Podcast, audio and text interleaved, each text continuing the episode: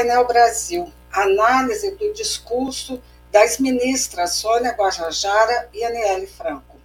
Sou a jornalista Rosa Sarquis, editora do Painel Brasil TV, e na bancada virtual com Jorcemara, doutora em Linguística, Análise do Discurso, professora de Língua e Cultura Brasileira na Friedrich Schiller Universitat de Jena e coordenadora da Comissão de Diversidade, Inclusão e Igualdade da Associação Brasileira de Linguísticas, Abralim, e divulgadora da área de linguística nas redes sociais por meio de seus canais no Instagram, Empoderamento Underline Linguístico, e no YouTube, Josemara Cardoso. Hoje, sexta-feira, 20 de janeiro, 10 horas Brasília, 14 horas Berlim. Uma reflexão. A luta indígena é permanente. São 519 anos de resistência que tentam exterminar os povos originários dessa terra, que aqui estavam antes dessa longa barbárie. Em breve estaremos mais juntos do que nunca. O sangue indígena é o sangue do Brasil. Sônia Guajajara. Agora, uma, uma citação da Daniele Franco. Abro aspas. Um projeto de país em que uma mulher possa acessar e permanecer em diferentes espaços de tomada de decisão, sem ter sua vida ceifada com cinco tiros na cabeça. Então, essa foi a fala da Aniele, Aniele Franco no dia da posse.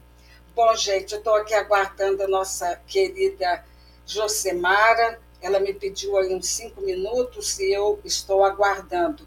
Enquanto isso, eu vou passar aqui a posse, no dia da posse, dia 1 de janeiro, do presidente Lula. Ter um, um homem experiente, inclusive, para essa, essa cerimônia, né?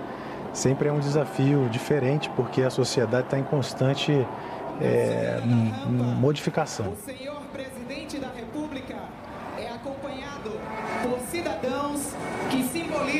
Riqueza e a diversidade do povo brasileiro.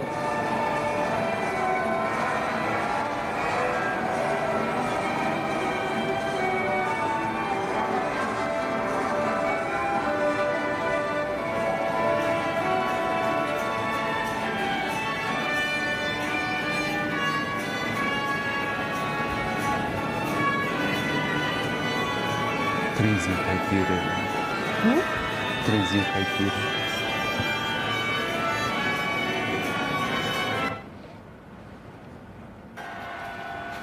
Instituído por um decreto em 1910, há mais de 100 anos, então. Então, é, nesses 20 dias de governo, hoje, dia 20 de janeiro, foram emoções, assim, de todas as ordens. Passamos dia 8 com aquela situação horrível em que nós fomos que nós sofremos um ataque terrorista e a quebra das instituições, enfim, nós nós estamos nessa nessa montanha russa, mas uma coisa a gente deve lembrar, os símbolos, todos os símbolos positivos que também tivemos. E um deles é a posse da Aniele Franco e da Sônia Guajajara. Isso é muito importante porque tão cheio de símbolos tudo. E a gente é, só fica emocionado. Eu acredito assim que o que nós estamos passando é um, é um momento do, do encontro do Brasil consigo mesmo e a força, a determinação. Hoje, por exemplo, quer dizer, esses dias, nessa semana, nós tivemos Davos, um encontro é, de Davos, em que tanto Fernanda Haddad quanto Marina Silva foram praticamente estrelas daquele evento. Então, estou assim, muito, muito feliz é, com tudo que está acontecendo, ao mesmo tempo que é, essas situações que passamos no dia 8, que a gente vem passando na realidade, foram quatro anos de muito sofrimento para todo mundo, mortes com pandemia, esse tipo de coisa. Então, a gente passou momentos muito difíceis.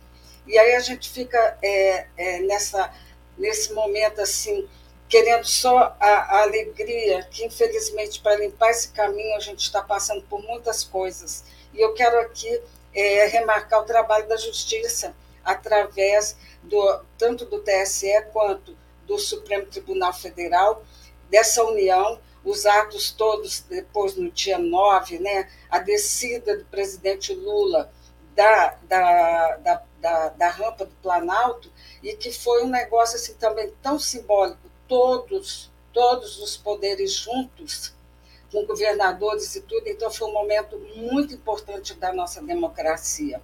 E a gente está aqui. Eu quero colocar, antes da, da nossa querida chegar aqui, que é justamente esta, esta fala aqui do Demore, que é esse lance da mídia, que a gente vai falar muito hoje a esse respeito também. Você está em Tóquio, você está em Pequim, você está em Istambul, você está em Moscou. Por que, que eu estou fazendo exemplo desses lugares? Lugares onde provavelmente nenhum de vocês que está nos assistindo agora fala a língua. Você está num hotel, liga a televisão. Mesmo sem entender nada do que eles estão falando, você sabe quando você está assistindo um telejornal. Por quê? Porque o pacote ele é global. O formato, a maneira como o apresentador está disposto, os letterings que aparecem embaixo, a maneira como as reportagens são montadas. Há, claro, escolas diferentes. E há a BBC monta diferente do Fantástico, que monta diferente da NSBC, que monta diferente da Rai Uno, que tudo bem. Claro que há escolas. Mas você não se confunde, você não está vendo uma reportagem achando que aquilo é uma novela. Então nós estamos, e não só o mundo ocidental, a Europa, o mundo todo está aculturado com o que é o pacote de uma notícia. Aí, no WhatsApp, pessoas mal intencionadas, por milhões de motivos, financeiros inclusive, usam esse pacote, só que o conteúdo é falso. É não verificável. É enganoso. É uma meia-verdade. É tendencioso a ponto de deturpar os fatos. Essa pessoa que não tem capacidade de analisar um texto de complexidade média não consegue diferenciar. A partir do momento que essa pessoa tem um ciclo de amizades médio, como o de todos nós, 10, 15, 20 pessoas com que a gente se relaciona, 30, talvez. Não sei se as pessoas se relacionam com mais pessoas do que isso. Pense nos grupos que vocês têm.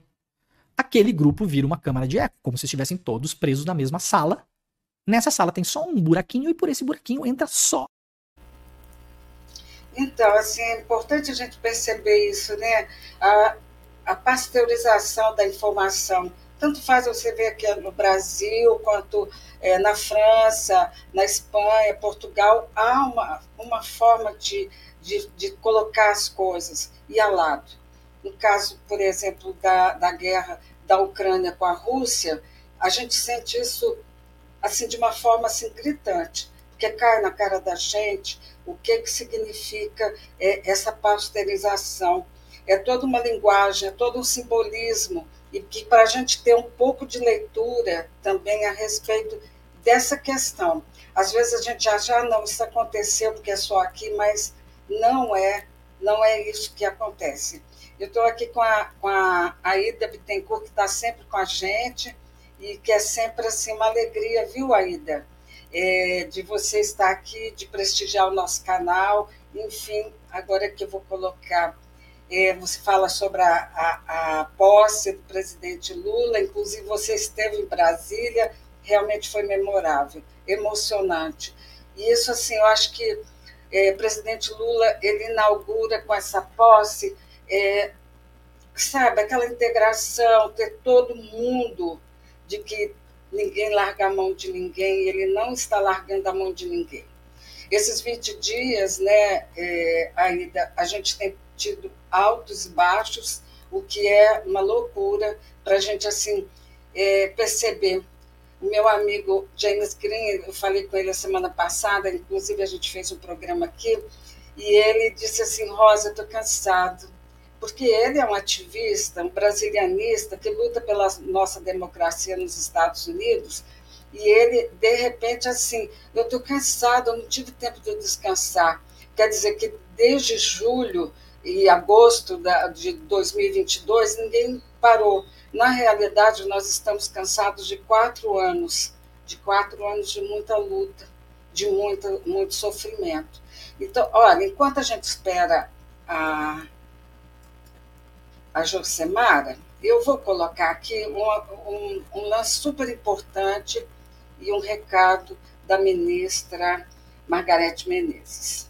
Gente, estou aqui para dar uma notícia maravilhosa. Em apenas 20 dias de trabalho, o Ministério da Cultura identificou 1.800 projetos Opa, captados e liberados, mas que estavam aqui bloqueados pela administração passada. Isso significa um montante de um bilhão de reais que nós opa, não sei o que aconteceu aqui.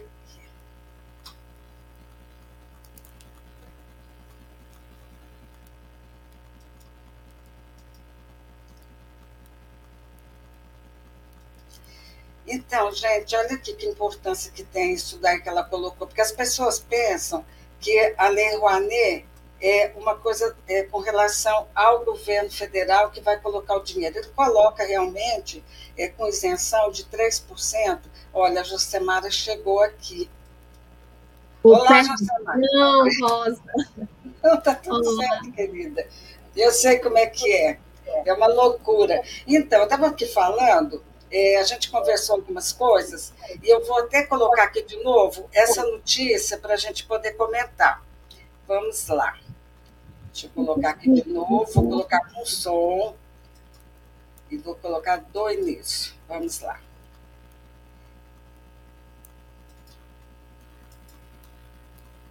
Deixa- não sei o que está vendo aqui. Deixa eu tirar e voltar de novo. Deixa, deixa eu dar um oi para as pessoas. Ah, dê, dê um oi. Oi, gente. Boa tarde. Bom dia para quem está no Brasil. Boa tarde para quem está em outros cantos é, daqui desse mundão. Peço desculpa pelo atraso, Rosa, que realmente hoje, hoje a sexta-feira está bem agitada, mas estou doida para conversar aí com a comunidade da TV Brasil, do Painel Brasil. Bom, você perdeu a nossa vinheta, eu vou colocar aqui para gente, que eu achei assim. Ah, meu Deus, encheu meu coração, por isso que eu fiz dessa forma.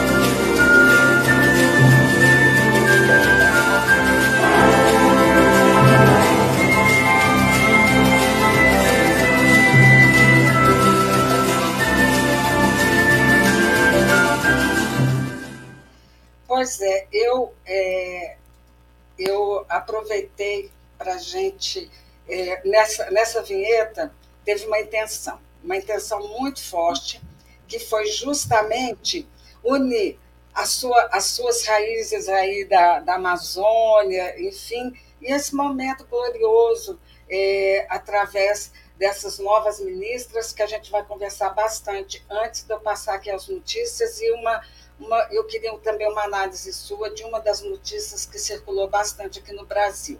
Então, bom dia para você, bom dia a todos que nos acompanham, e eu vou passar aqui para minha para minha companheira de hoje de bancada. Então, vamos lá.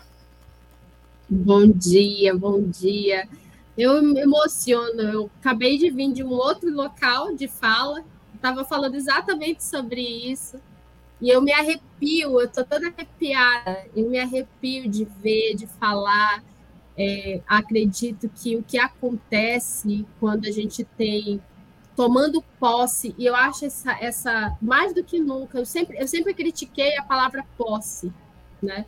É, ah, o poder tomou posse, o presidente tomou posse, o ministro tomou posse, no sentido de que parece que está se apoderando daquele lugar para si, né? E sempre de uma forma muito individualizada. É, diferente, por exemplo, nos Estados Unidos, a gente fala inauguration, né? É, toda vez que há uma transmissão de cargo, fala que é uma inauguração de um período, de um tempo, de um governo. Em francês, a gente fala investiture, que é, é o investimento, né? É, é investitura. Ah, é. ó, do, do, do é, investe-se alguém de um poder que passa a governar. E eu sempre critiquei essa palavra posse no Brasil. Só que eu acho que quando a gente pensa o Ministério dos Povos Indígenas, nossa, que gostoso falar isso. Quando a gente pensa Ministério dos Povos Indígenas e o Ministério da Igualdade Racial, é isso. É tomar posse. E, e pela primeira vez, talvez, é tomar posse não tenha uma, um sentido de singular, mas de coletividade. Eu acho que é sobre isso que eu queria falar com você, conversar, dialogar com você, com as pessoas. É, o quanto que essa, esse simbolismo da tomada de posse desses ministérios por essas mulheres, mulheres indígenas e negras, é, majoritariamente, é, ela não é só simbólica, mas é resultado dessa luta que, que já vem há muito tempo tentando tomar posse desse lugar de poder, desse lugar de fala, desse lugar de produção de política pública. Muito legal. Eu vou, eu vou colocar aqui uma fala da, da Margarete Menezes, porque eu acho que é, é importante a gente aclarar para as pessoas o que, que significa a Lei Rouanet. Vou colocar aqui rapidamente. Acho que esse vídeo está com um pouco de problema. Vamos lá. Vamos sei por que está vendo isso. Ah, teve um problema que ela não quer entrar. Mas então, o que, é que eu vou falar? É, a, a Lei Rouanet, eles estão agora, tem mais de um bilhão que está já é, é, acertado pelo Ministério, antes Secretaria de Turismo, de, de, de Cultura, que não foram repassados. O que, que significa a Lei Rouanet? 3% é isenção de imposto do governo federal. Então, aquela empresa que você entra com uma carta e essa carta te permite é, entrar nos, nos, vários locais para é, trazer patrocínio, mas não existe um investimento direto do, do, do, do governo. Então, eles pegam esses 3% e pode ser utilizado. Então, essa forma aí que ficam todo mundo, ah, Lei Rouanet, Lei Rouanet, não é bem assim. Então, vai entrar nesses próximos dois meses, cartas para patrocínio de um bilhão para a cultura. Então, vamos aguardar. Eu acho que é muita festa que vai acontecer, muita, muita produção, muita produção cultural. Bom, eu quero colocar aqui. Ontem, o presidente Lula é, esteve com os, com os reitores. E eu acho que essa fala dele é fundamental, é para a gente conversar também como notícia. Na história da humanidade, nenhum país que conseguiu se desenvolver sem que antes tivesse resolvido o problema da formação do seu povo. Estamos saindo das trevas para voltar à luminosidade de um novo tempo.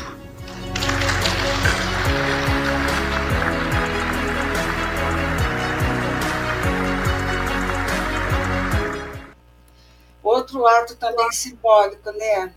Realmente, assim, é, é incrível como os símbolos estão, estão, assim, todas as questões, do, lógico, do que ele propôs em campanha, e, e, eu queria que você comentasse como é que você viu esse momento na hora que, que aconteceu, felizmente transmitido ao vivo.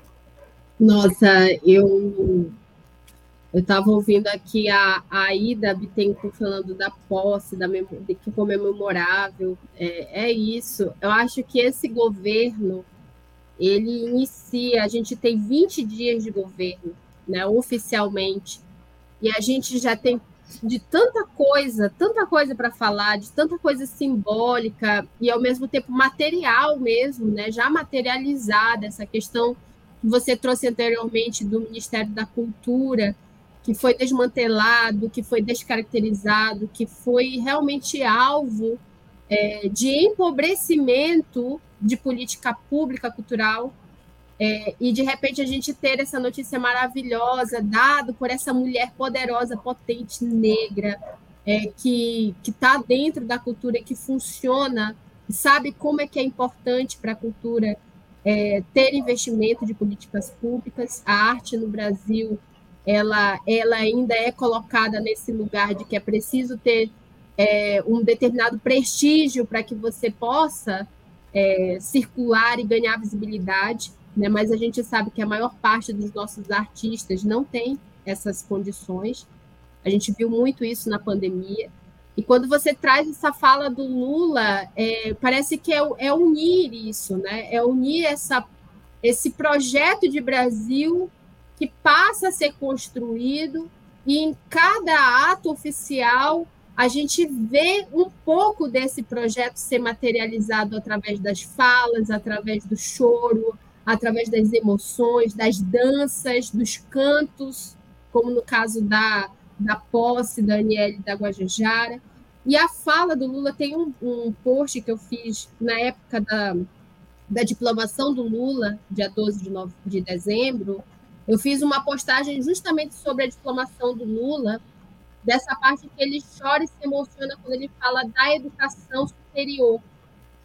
E, novamente, ele está aí dentro desse ambiente entre os reitores, ou seja, a universidade, a ideia de educação superior, a, a ideia do que, que representa educação superior dentro de um Brasil que a gente sabe que até pouco tempo quem era que entrava na universidade eram pessoas majoritariamente e quase que exclusivamente brancas e homens, né? É, eu acho que é isso que traz de novo essa emoção agora. Esse projeto que ele chama de luz, esse contra o obscurantismo, é também, ao mesmo tempo, esse projeto de saber que a gente está novamente reconstruindo a produção de saberes desse Brasil a partir de múltiplas lentes da lente da diversidade, da inclusão, da igualdade, da equidade do conhecimento, né? Então deixar o obscurantismo e passar agora a produzir aí o conhecimento em cima dessas dessas visões políticas, né? Muito Paulo Freire, Lula tem um vínculo é, formativo muito forte com Paulo Freire, né? Então, isso mesmo. Em cada... Nossa, maravilhoso, né? É muita é. coisa, né? E agora é. eu quero passar um assunto assim que foi a maior repercussão em todas as redes no Brasil, e eu quero muito saber da sua de como você viu e qual a sua análise dessa dessa imagem.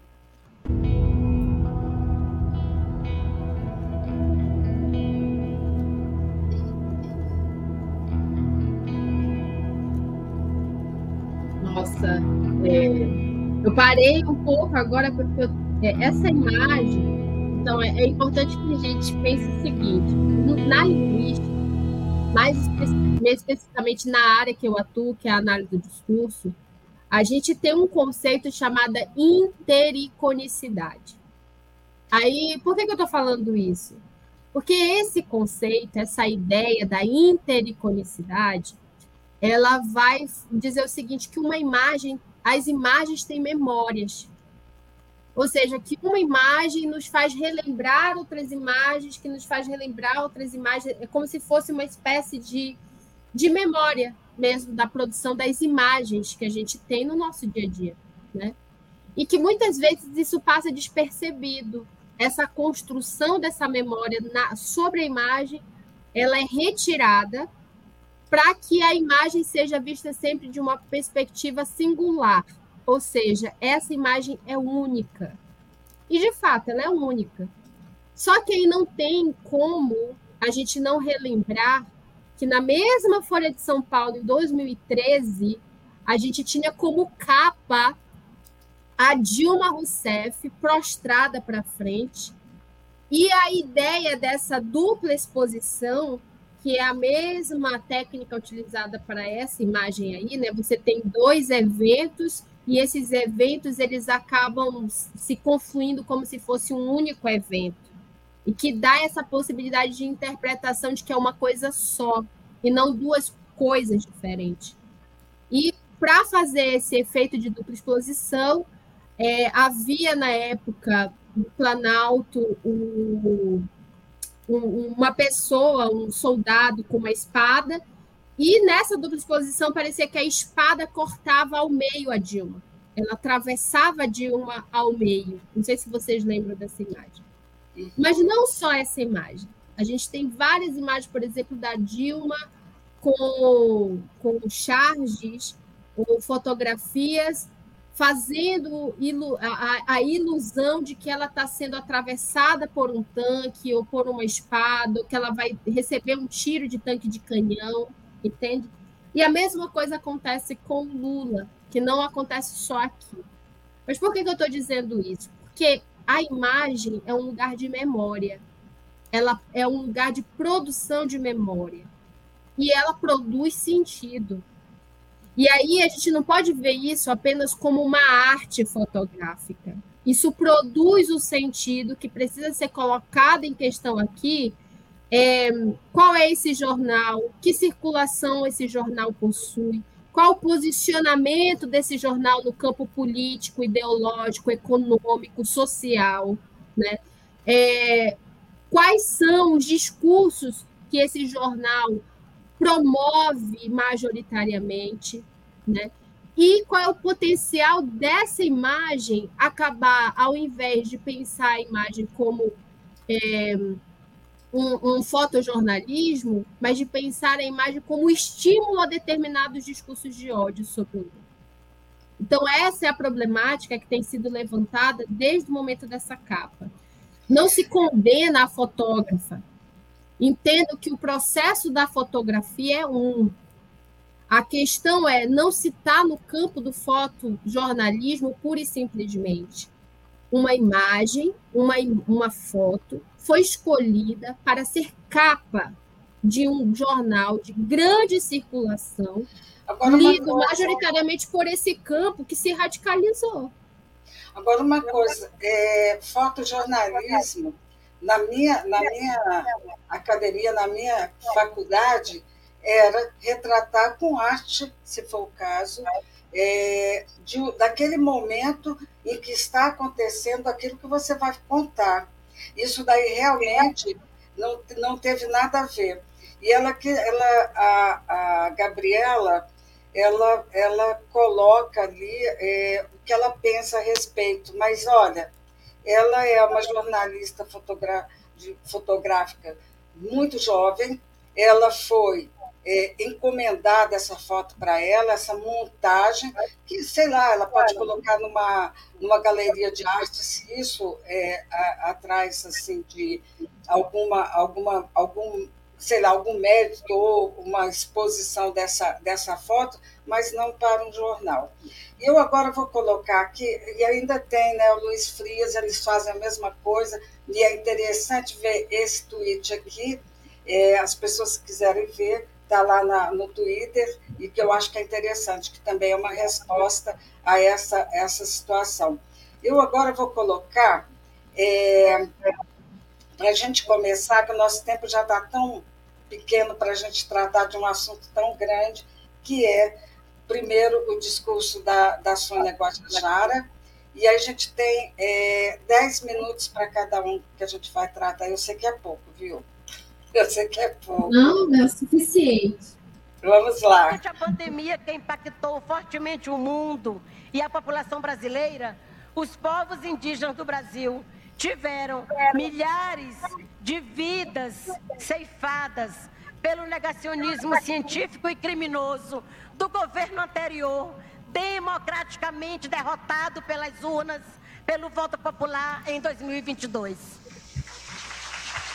As dificuldades no acesso ao serviço de saúde, de saneamento e as falsas informações propagadas potencializaram literalmente um plano de genocídio contra os povos indígenas.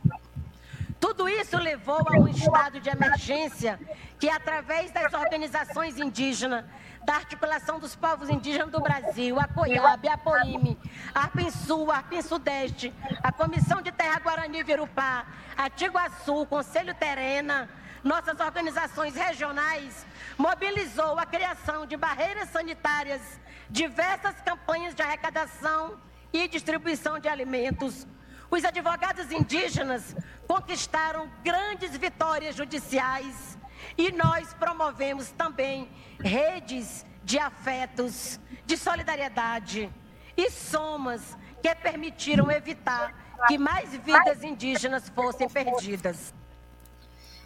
Pois é, e aí eu queria que, que você comentasse e que, olha, é, eu, lógico, o, o, discurso dela todo foi maravilhoso, não, não, não teríamos tempo de colocar aqui, e eu pensei esse momento, e eu queria que você fizesse uma análise do conjunto da imagem e da fala dela, que também faz parte da é, é, eu, eu acho memorável, como usando a palavra da Ida aqui, é memorável o que aconteceu.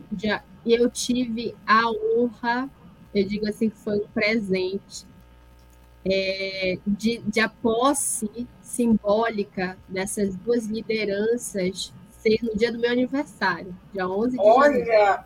Que, que prêmio! que prêmio! É um, foi um presente, um presente maravilhoso que elas nem imaginam que me deram, assim como deram é, para muitas outras pessoas que se veem representadas nessas duas mulheres. É, eu, eu quero chamar a atenção para o Cocá e para o Maracá. É, quando Sônia e Aniele adentram nesse, nessa parte do, do Planalto, é, a, so, a Aniele vem com aquela roupa, que daqui a pouco a gente vai falar sobre ela, e a Sônia vem com esse cocar.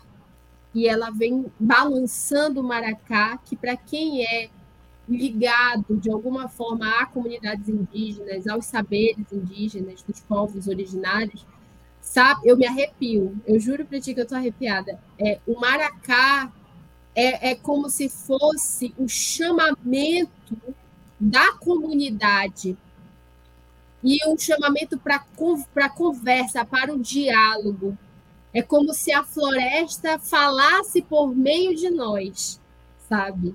Então é, é muito simbólico, é muito forte quando Sônia desce, baixinha, pequenininha, no meio de todo aquele povo, balançando fortemente o maracá. Depois, quando a Célia Chacriabá vai passar a, a, a fala para a Sônia, chamando para ela fazer esse discurso, a, so, a, a Célia também balança o Maracá para receber essa, essa liderança. Então, queria começar por esses valores, esses lugares, novamente. A imagem é um lugar de memória. Então, o Cocá e o Maracá tomaram posse também, ou seja, a floresta, os povos da Amazônia é, e os povos originários tomaram posse é, desse lugar que vai produzir política pública para essa população, que sempre foi tutelada. Essa população sempre foi tutelada. Ou seja, alguém falava por eles, alguém falava por elas, por eles. É, e elas, essas lideranças tiveram que rasgar, que romper essa tutela e reivindicar voz e reivindicar voz. E aí eu quero trazer um dado que eu acho assim muito importante para a gente entender o que, que é o discurso. O discurso não é só a fala, como a gente vem recorrentemente falando aqui. Discurso são produções, manifestações das ideologias. E não é à toa que esse maracá se balance fortemente, esse cocá venha imperioso é, porque, mesmo em outros lugares, não só nos lugares políticos de poder, mas em outros lugares, por exemplo, como livros didáticos, é, esses povos, essa tutela foi tão forte é, durante todos esses séculos sobre os povos indígenas, que eu estudei 20 anos de livros didáticos e adivinhem qual é a única voz social que não tem voz dentro desses livros. São dos povos originários, são dos povos da Amazônia. Todos, todas, muitas, é, boa parte, né, é, desses povos majoritariamente é, conhecidos dentro do, do, nosso território brasileiro, eles vão ter voz dentro desse espaço do livro didático todas as regiões nor Nordeste, Centro-Oeste, Sudeste e Sul vão ter espaços de fala, discurso direto mesmo, elas vão potencializar diálogos ou serem produtores e autores de algum texto escolhido ali dentro daquele espaço do livro didático. Mas a única região que vai ser tirada, que vai ser tutelada, vai ser a região norte.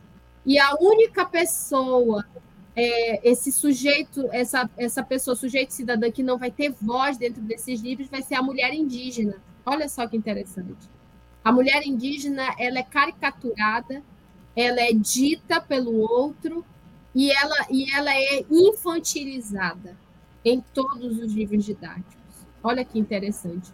Então, a gente vem de uma construção agora, de agora. Eu estudei até 2018, né? Os livros didáticos até 2018.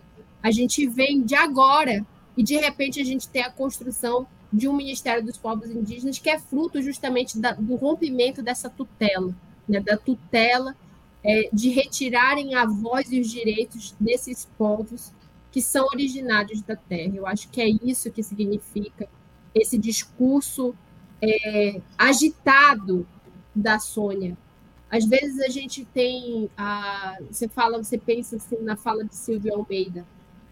Silvio Almeida vem, fala, lógico, com toda uma construção dos direitos humanos, e ele tem uma oratória magnífica, maravilhosa, e falou coisas óbvias, ao mesmo tempo o impacto dessas coisas óbvias, nos mostrando que o óbvio não é óbvio, né? Foi maravilhoso. E, e aí você pensa assim, ah, então é, Guajajara não é tão boa oradora quanto Silvia Almeida? Não, é porque é essa, para mim, essa ansiedade, essa agitação, ela é originária justamente dessa luta incessante que às vezes talvez, eu não sei o que passou na cabeça da Sônia, mas eu acho que ainda não é materializável na cabeça dessas lideranças que elas hoje têm esse lugar.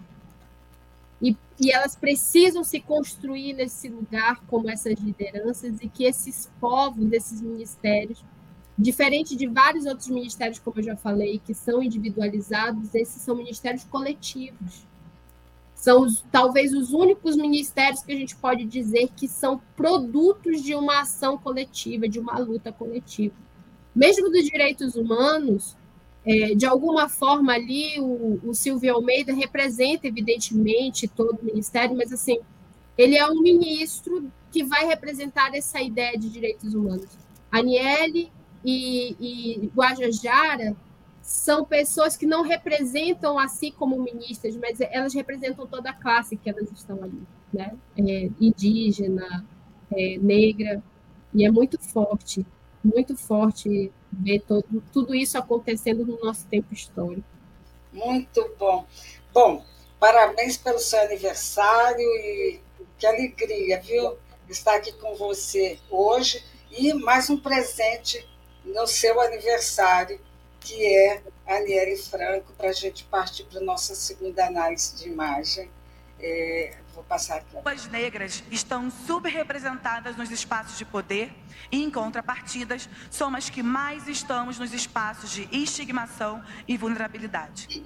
Apesar de a maioria da população brasileira se autodeclarar negra, é possível observar que os brancos ocupam a maior parte dos cargos gerenciais, dos empregos formais e dos cargos eletivos.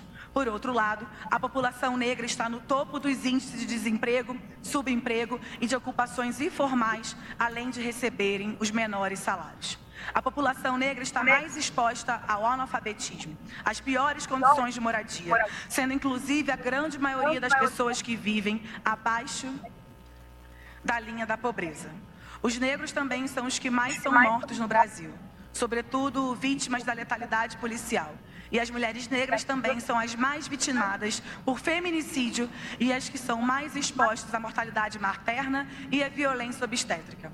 Os homens e mulheres negras também correspondem à maior parcela da população carcerária do país. E muitas dessas pessoas estão presas provisoriamente sem uma condenação formal. Afinal, de que Estado de Direito estamos falando? Definitivamente não é esse o modelo da democracia racial que queremos. Como nos lembra a Coalizão Negra por Direitos, composta por mais de 200 organizações negras no país, enquanto houver racismo, não haverá democracia. É isso aí. Eu queria que então você começasse a analisar para a gente essas potências, né? a potência de ação, que eu acho que é mais importante, não é só de fala, mas é de ação. Sim. E enquanto houver racismo, não haverá democracia. Me lembra muito de Lélia Gonçalves, que em todos os artigos que a Lélia vai, vai pensar aí, um améfico latino, um feminismo améfico latino-americano, uma latinidade é, situada aí nesses, nesses entremeios do, das mulheres indígenas, das mulheres negras. É, eu fico pensando muito é, quando a Aniele, também no momento do discurso dela, vai trazer Conceição Evaristo naquele poema maravilhoso que é Vozes de Mulheres, e que vai nesse poema, nesse trajeto de leitura, a gente vai pensando o quanto que essas mulheres elas vão tentando se construir assim, é, é, na dor de outras mulheres, mas essa dor ela não é uma virada para que eu sofra também ou para que eu crie lamúrias dessa dor. Mas essa dor, como diz também a Vilma Piedade, ela é essa produção de potência daquilo que eu sei que eu posso ser e que me foi retirado o direito de ser.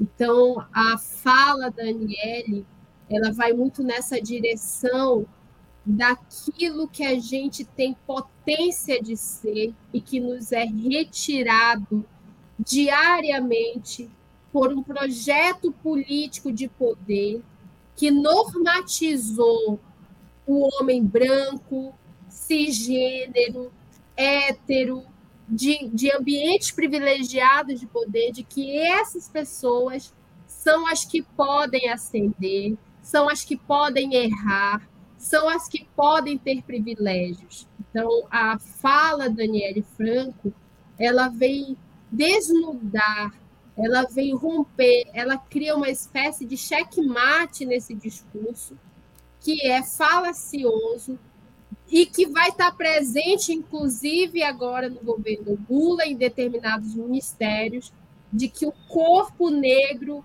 ele não é suficiente, né? de que é difícil contratar mulheres negras, porque elas são arrimo de família, né? que é uma fala que vai estar presente dentro do Ministério da, do Planejamento, né? que é pela ministra Simone Tebet. Simone Tebet, e que a Aniele, de forma extremamente inteligente e, e gentil e educada, ela vai romper com essa fala racista, né?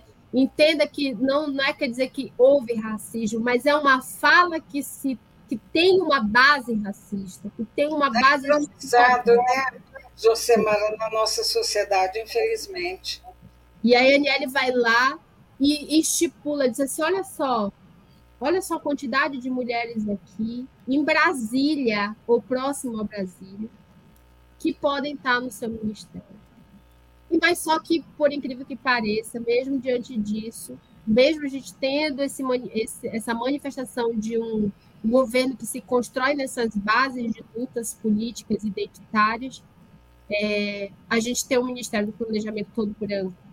Né? Então, é, é isso. É essa disputa Sônia Guajajara e Aniele, na, em suas posses, nessa né? tomada da palavra, tomada do poder, elas vêm para, de alguma forma, colocar em xeque essa visão de Brasil monolíngue. Não é à toa que a gente vai ter o, o hino nacional sendo cantado em ticuna, uma língua falada por mais de 40 mil brasileiros, brasileiras e brasileiros indígenas. Né?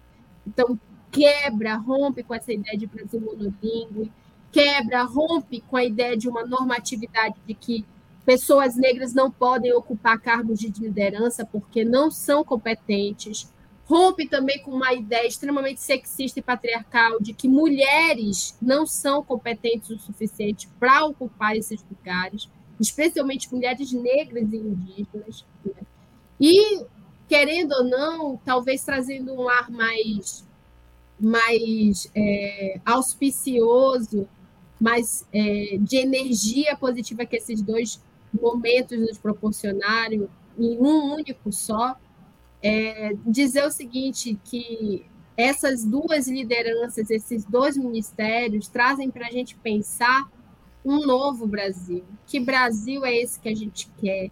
Novas potencialidades de identidades aí que vão surgir, que vão passar a ser ditas, faladas, debatidas, escutadas também, né? Porque não adianta só a gente falar sobre, a gente tem que se colocar à escuta dessas produções, desses lugares né, que a gente tem, porque a gente tem mulher negra caiçara, a gente tem mulher negra cigana, a gente tem mulher negra ribeirinha, mulher indígena ribeirinha, que são outros lugares que também ainda continuam, infelizmente, invisibilizados e extremamente marcados por uma falta de política pública né, sobre esses setores, sobre essas mulheres.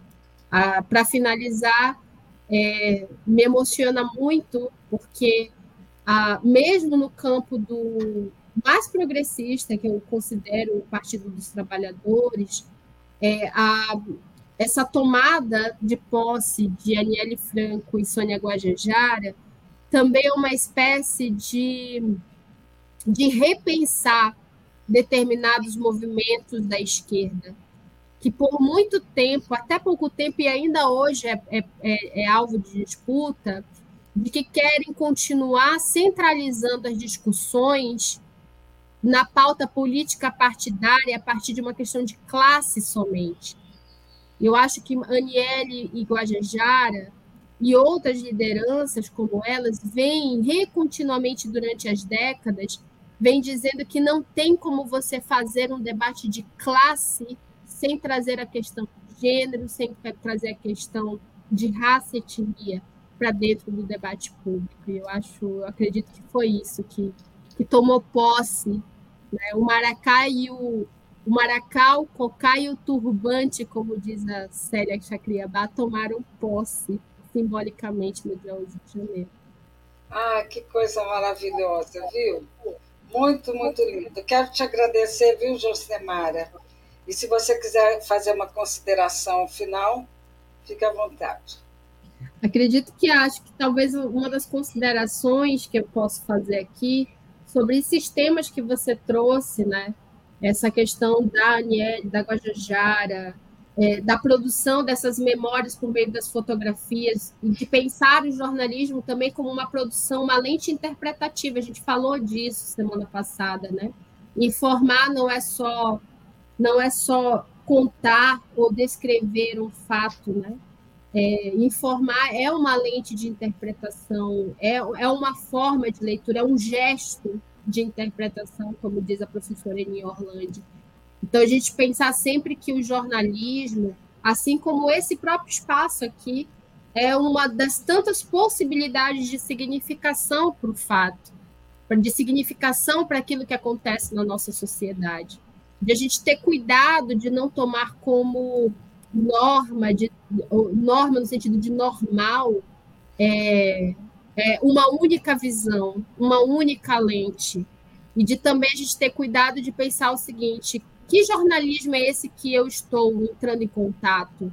É um jornalismo que vai evidenciar a equidade, a inclusão, a igualdade, a perspectiva de diferentes vozes, ou é um jornalismo que sempre está pautando a ideia de imparcialidade, de neutralidade, e que sempre, de alguma forma, está colocando em evidência somente um grupo da sociedade para falar, né? e para falar somente para privilegiar aquele grupo social. Né? Então, a gente ter esse cuidado, inclusive na hora de pensar esses lugares de tomada de posse, esses lugares de é, uma, uma foto. Será que essa mesma foto, se ela fosse produzida dentro, por exemplo, de outro jornal, um jornal progressista do campo da esquerda, ela viria com aquele tema? Se ela, ela viria falada daquela forma? Ela seria descrita? Ou ela seria problematizada? Né? Então, acho que são diferentes perspectivas e a gente nunca pode tomar a língua, os sentidos como naturais, mas uma construção, uma visão de mundo, um posicionamento de quem, de quem lê, de quem produz a informação e, e de quem está ali justamente fazendo circular essa informação da forma que circula. Talvez pensarmos, aí só para a gente fechar, é, que ah, talvez possa ser alguma fala para a próxima semana. Essa, a gente está no mês da visibilidade trans. E uma das falsas polêmicas, que, e eu falo falsa porque não é uma polêmica, uhum. é, mas é uma construção de uma polêmica, né? E mediar essa construção, ela é também midiática, do uso da linguagem não binária de gênero, né, conhecida como linguagem neutra, pelo governo Lula, né, durante algumas posses, é, o fato da palavra todes. E aí a gente pensar o seguinte, que, que, que Brasil a gente quer? A gente quer um Brasil que exclui ou a gente quer um Brasil que inclui? O, o problema não está no todes. O problema está é, numa sociedade eu, eu não teria problema nenhum. Agora, eu esqueci de falar isso ainda há pouco, na, na entrevista anterior, mas eu queria marcar aqui. O problema não é usar todos. O problema é a gente viver numa sociedade em que o todos mostra, escancara para a gente o patriarcado, o, a misoginia, porque não adianta usar até isso, não adianta usar todas, todos e todes e continuar sendo o país que mais mata pessoas trans. Com certeza. Então, é, a gente é pensar importante. Pensar super importante essa sua pauta, e a gente vai tratar com certeza. E eu vou procurar é, colocar assim um espectro para que a gente possa é, discutir dentro da, da linguagem, enfim, esse trabalho maravilhoso que você faz. Bom, a gente está terminando. Eu quero agradecer a todos que estão nos, nos, acompanhando e que vão nos acompanhar e dar esse privilégio da presença aqui e saber um pouco mais de uma outra visão jornalística que o Painel Brasil TV tem. Então, muito obrigada a todos. Obrigada, uhum. querida. Tchau, gente. Até a próxima. Obrigada.